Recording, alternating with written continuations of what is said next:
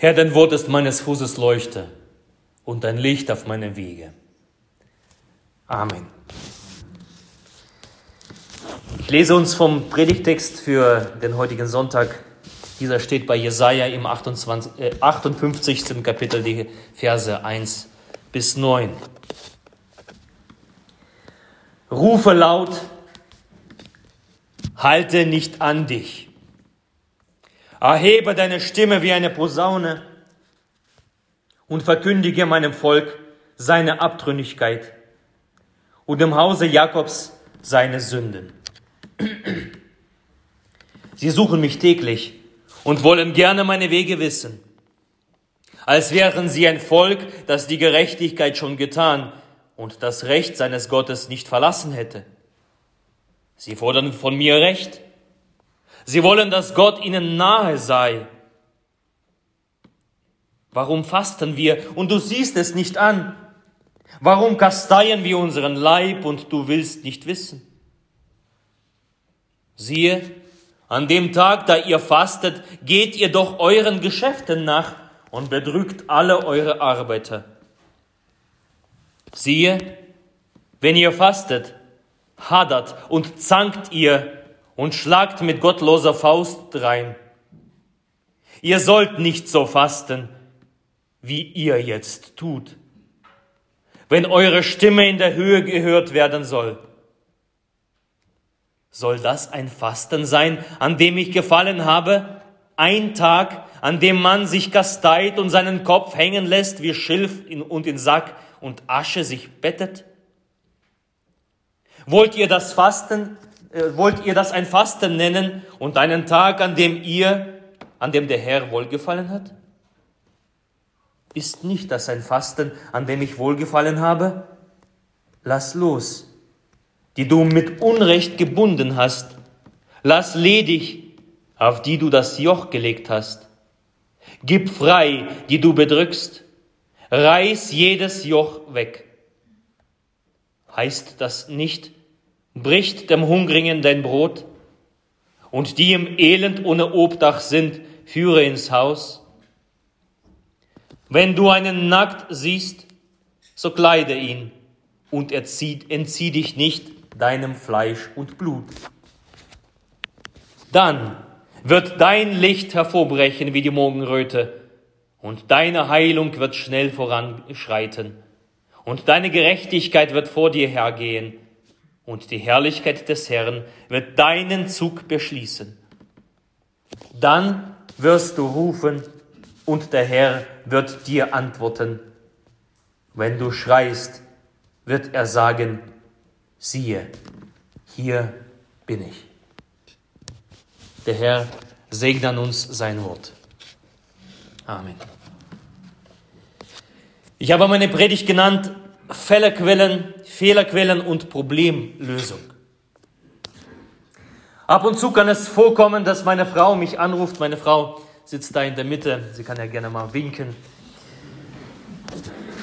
Sie ruft mich an, wenn ich unterwegs bin und fragt, warum funktioniert der Computer nicht? Warum funktioniert das und das nicht? ich möchte etwas ausdrucken, da ist da kein WLAN, ich möchte dies machen, das, das geht nicht. Und dann führen wir ein Gespräch, Schritt für Schritt versuche ich die Maus zu leiten von, von weitem, überprüfe dies und das, gehe in die Einstellungen, verändere das, gehe dorthin, mach dies, bis es klappt. Also wir starten von weit her eine Fehlersuche. Wo liegen die Quellen dieser Fehler des Problems? und wir suchen nach einer Lösung. Ist das, was am PC klappt oder am Auto geht, auch auf andere Dinge übertragbar, wenn es nicht richtig läuft? Zum Beispiel Gebet oder Fasten? Wenn das nicht klappt, geht es mit dieser Methode des Ausschlusses von Fehlerquellen, wenn mein Gebet nicht erhört wird? Nun, der Glaube ist ein großes Geheimnis. Gott ist kein Spieleautomat, wo man die Münze reinwirft und plötzlich funktioniert etwas und bewegt sich etwas. Aber wenn wir die Heilige Schrift ernst nehmen, finden wir an mehreren Stellen Hinweise auf, ein, auf dieses Geheimnis. Der Himmel lässt sich bewegen. Ja, er bewegt sich doch. Irgendwie, durch eine geheimnisvolle Weise, bezieht der souveräne Gott das Wirken von uns mit ein. In sein Wirken bezieht er dein Wirken und mein Wirken mit ein. Und in unserem heutigen Text aus dem Buch des Propheten Jesaja geschieht dies in besonderer Weise durch Fasten und durch Gebet. Sprich, das Fasten bewegt das Herz Gottes. Das Fasten und Gebet können etwas bewirken, können viel bewirken. Jesus selbst fastete. Und für seine Jünger hatte er gesagt, sie werden auch fasten. Und das liegen große Verheißungen auf Gebet und auf dem Fasten. Verheißungen Gottes, was Gott verspricht.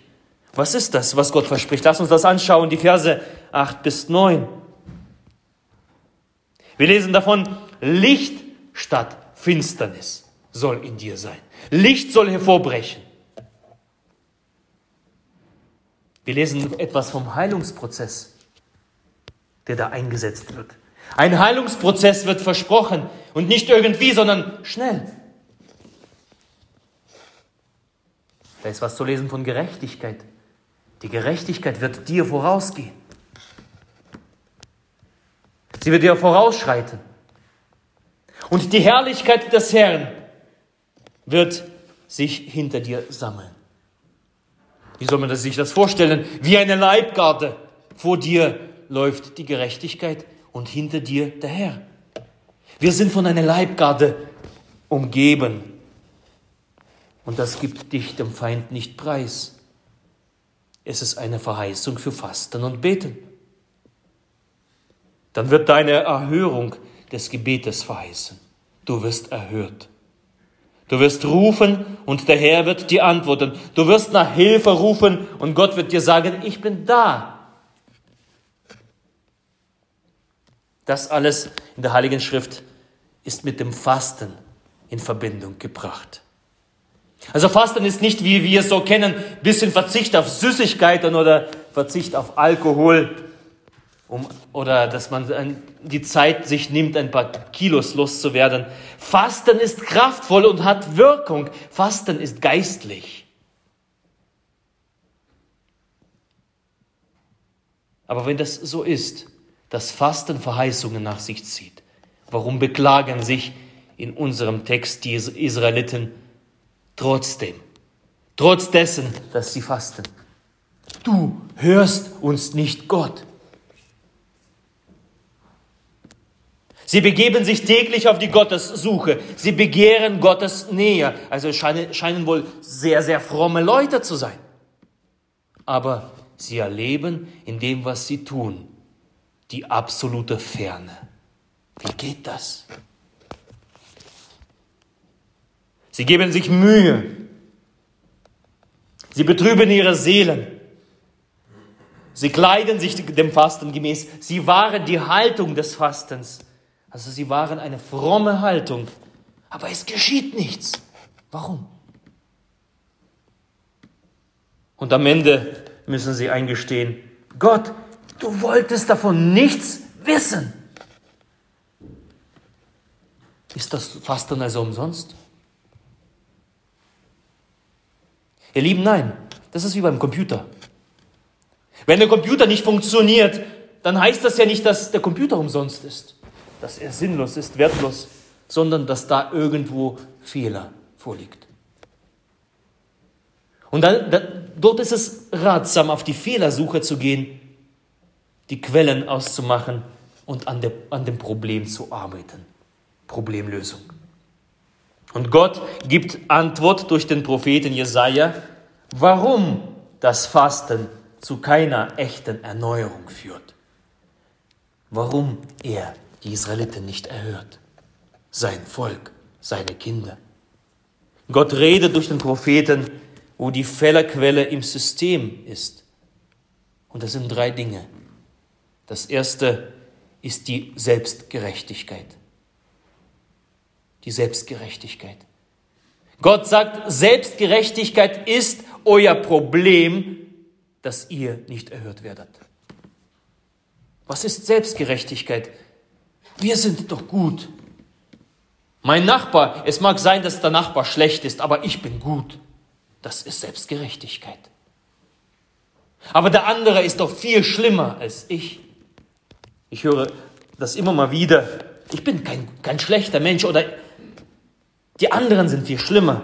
Und dann kommt meistens irgendwas mit, mit Einzahlung von Kirchgeld und Einzahlung von Kirchensteuer und, ähm, und Spenden, als ob man mit Gott verhandeln kann.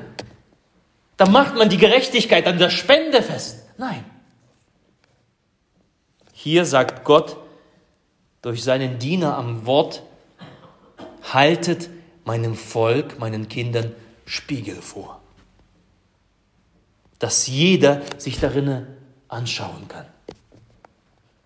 Sich selbst prüfen, wie er wirklich ist. Wir lesen Rufe aus voller Kehle, deswegen wird es heute etwas lauter, ohne Zurückhaltung. Wie eine Posaune erhebe die Stimme.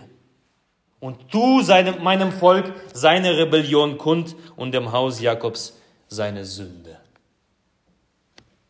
Spiegel, in den du und ich schauen dürfen. In dem wir unsere Selbstgerechtigkeit erkennen dürfen. Und wenn wir das tun im Angesicht Gottes, im Lichte seines Wortes, dann werden wir es erkennen. Selbstgerechtigkeit verdirbt dich.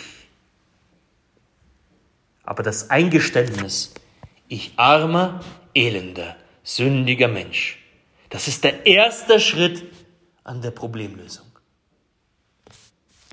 Ein bußfertiges, reuiges Herz, das dafür offen ist, dass das Licht Gottes hineinstrahlt und überhaupt zeigt, was da drin ist. An Müll und Schrott, an Gedanken. Das ist ein Herz, das Gott erhört. Selbstgerechtigkeit ist ein Fehler im System, wie ein Hindernis, wie eine Mauer, die zwischen uns und Gott stehen. Wenn ich selbstgerecht bin, kann Gott mich gar nicht erhören. Darum die Beseitigung der ersten Fehlerquelle ist die Buße, ist die Umkehr, ist ein zerknirschtes Herz. Ein zerknirschtes Herz hört Gott.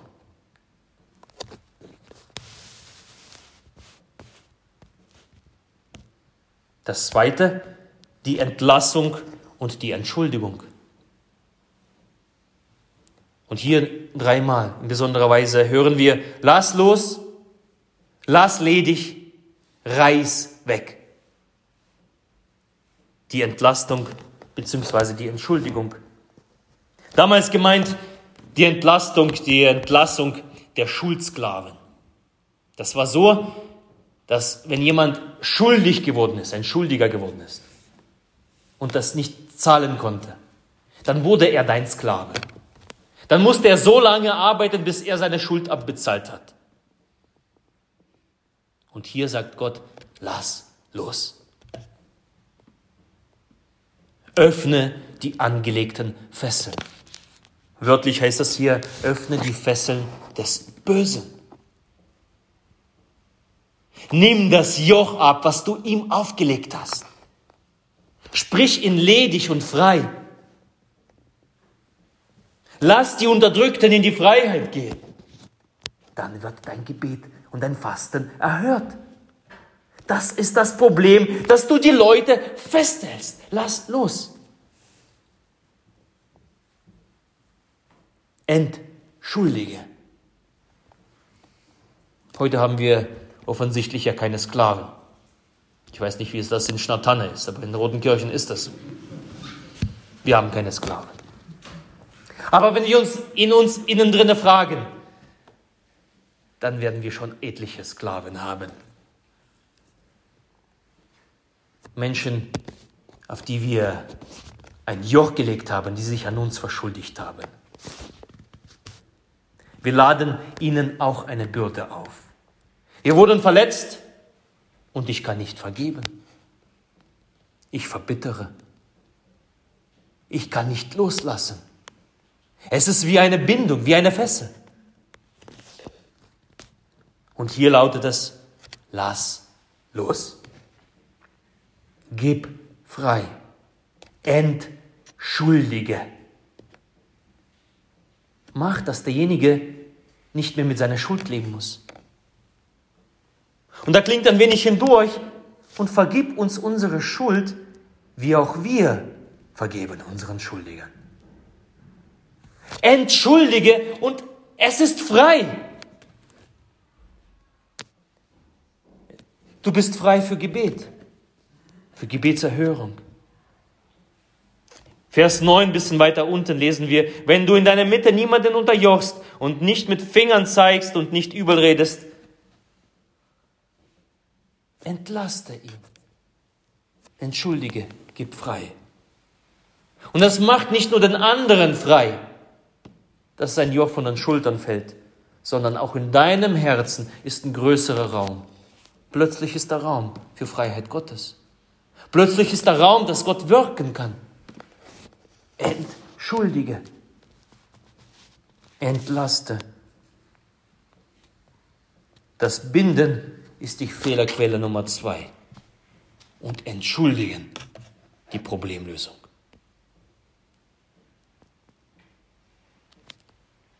Und als drittens Akt der Liebe.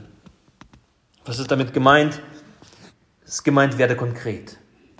Teile, was du hast. Teile dein Leben. Teile es mit deinem Nächsten. Teile dein Brot mit dem Hungrigen, lesen wir. Teile dein Haus. Bedecke die Scham des Nackten. Wenn wir das wörtlich nehmen, also natürlich kann man das wörtlich auch nehmen, gib Kleidung demjenigen, der nackt ist. Aber es kann auch heißen, entblöße den anderen nicht oder lass den anderen nicht entblößt dastehen. Stelle Menschen nicht bloß. Lass andere Menschen bei diesem seine Scham nicht sehen, dass er nicht beschämt wird. Halte was davor. Unabhängig, was er gemacht hat, halte was davor. Warte nicht voller Schadenfreude, bis er auf die Fresse fällt, sondern bedecke seine Scham, bedecke seine Nacktheit. Warte nicht bis andere einen Fehler macht. Und dann kannst du mit dem Finger zeigen, ich habe es dir doch gesagt. Sondern wenn der andere Fehler macht, halte was davor. Bedecke die Scham des Nackten. Wie damals in dem Garten Eden. Adam und Eva versündigen sich. Was tut Gott? Er lässt sie nicht nackt stehen. Er schlachtet. Er vergießt das erste Blut. Gott vergießt das erste Blut auf dieser Erde. Und er gibt ihnen Schürze. Bedecke die Scham des Nächsten. Wirke darauf hin, dass er nicht beschämt wird. Verstecke dich nicht vor deinem Fleisch und Blut. Also verschließe dich nicht vor Menschen. Gib in deinem Herzen Raum für deinen Nächsten. Schau dich um. Wer ist dein Nächster? Vielleicht auch Menschen, die hier nicht da sind. Vielleicht Menschen, die, wo du Probleme hast. Gib ihnen Raum in deinem Herzen. Lass die hinein. Und dann werde konkret praktisch mit der Sprache der Liebe an deinem Nächsten. Das wird hier gefordert. Und wenn das ist, und wenn diese Fehlerquelle ausgemerzt ist, dann werde ich dich erhören, sagt Gott. Das bringt Gottes Herz in Begeisterung, das schlägt voller Begeisterung, wenn wir in tätiger Liebe unterwegs sind. Gott schaut das voller Freude an, wenn wir in Liebe vor, äh, vorwärts gehen und Liebe auch tun, nicht nur davon reden. Es ist ein Aufruf dazu, sei achtsam, schärfe deine Sinne, beobachte, sehe, werde kreativ im Handeln, in der helfenden Liebe. Und wenn ich ehrlich bin, sind wir als Kirche da ganz, ganz träge geworden. Ganz, ganz träge. Unsere Liebe ist erkaltet. So lasst uns darum bitten, dass der Heilige Geist uns entzündet, dass der Liebe zum Nächsten da ist. dass wir nicht träge sind. Die Kirche, die in der, in der Zeit, in der Kirchengeschichte erhört wurde, die Heilung und Erweckung erlebte, war eine helfende Kirche. Sie verstand in ihrer Zeit, an ihrem Ort, den Dienst der Liebe zu leben, die Hand zu, dazu reichen, die Hand in den Staub. Das 19. Jahrhundert die Diakonie. Diakonie bedeutet Diakonos äh, durch den Staub, die Hand, die durch den Staub geht. Du, der, derjenige, der durch den Staub gehst, der sich Hände dreckig macht. Das ist ein Pfeiler in der Gemeinde, die tätige Liebe. Das ist Gottes Herzensanliegen. Die zum Gebet gefalteten Hände der Kirche waren zugleich dreckige Hände voller Staub und voller Blasen, aber gesegnete Hände. Und solche Hände, die beten können und sich dem Nächsten entgegenstrecken, finden Wohlgefallen bei Gott.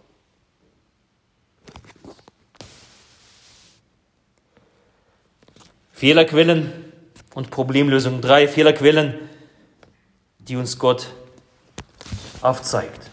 Und drei Problemlösungen, an denen viele Verheißungen hängen. Zu unserem Beten und Fasten lasst uns unsere Selbstgerechtigkeit ablegen. Lasst uns bei Gott Sühne und Vergebung suchen für unsere Schuld und Unvollkommenheit vergebe auch anderen gerne, entlaste, entschuldige. Wie Gott es mit dir jeden Tag aufs Neue tut. Tu das, tu das. Und lass uns stark in der Liebe werden, in der tätigen Liebe, die aufmerksam ist, kleidend, sättigend, einladend. Und diese beiden Sachen, das Fasten und das Beten. Und diese drei das sind wie zwei Zahnräder, die ineinander greifen und den Himmel bewegen. Ja, er bewegt sich doch. Darauf liegt Segen und Verheißung. Welche Verheißung das ist, lass uns das noch einmal hören. Wenn das klappt, diese Zahnräder, dann wird dein Licht hervorbrechen wie die Morgenröte und deine Heilung wird schnell voranschreiten. Und deine Gerechtigkeit wird vor dir hergehen und die Herrlichkeit des Herrn wird deinen Zug beschließen. Dann wirst du rufen und der Herr wird dir antworten. Dann schreist du und er wird sagen, siehe, hier bin ich. Und der Friede Gottes, der höher ist als alle Vernunft, er bewahre eure Herzen und eure Sinne in Christus Jesus.